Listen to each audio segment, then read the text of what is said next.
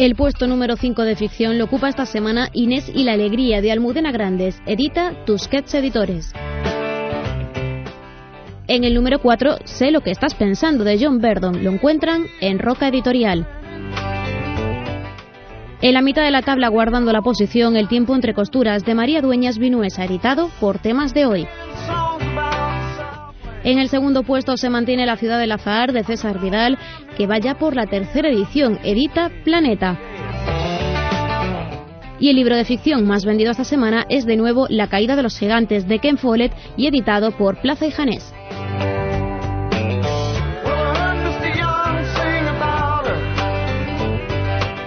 El secreto de Ronda Byrne cae dos puestos, pero logra por poco mantenerse en la lista de los más vendidos de no ficción. La editorial es Urano. El puesto número 4 es para Pierre Ducan y su libro No consigo adelgazar, edita Integral.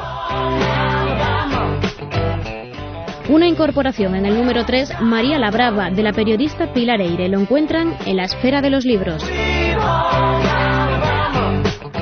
A las puertas del éxito en el 2 se queda La masonería de César Vidal, que a punto está de sacar a la venta la tercera edición. Lo acerca a las librerías Planeta.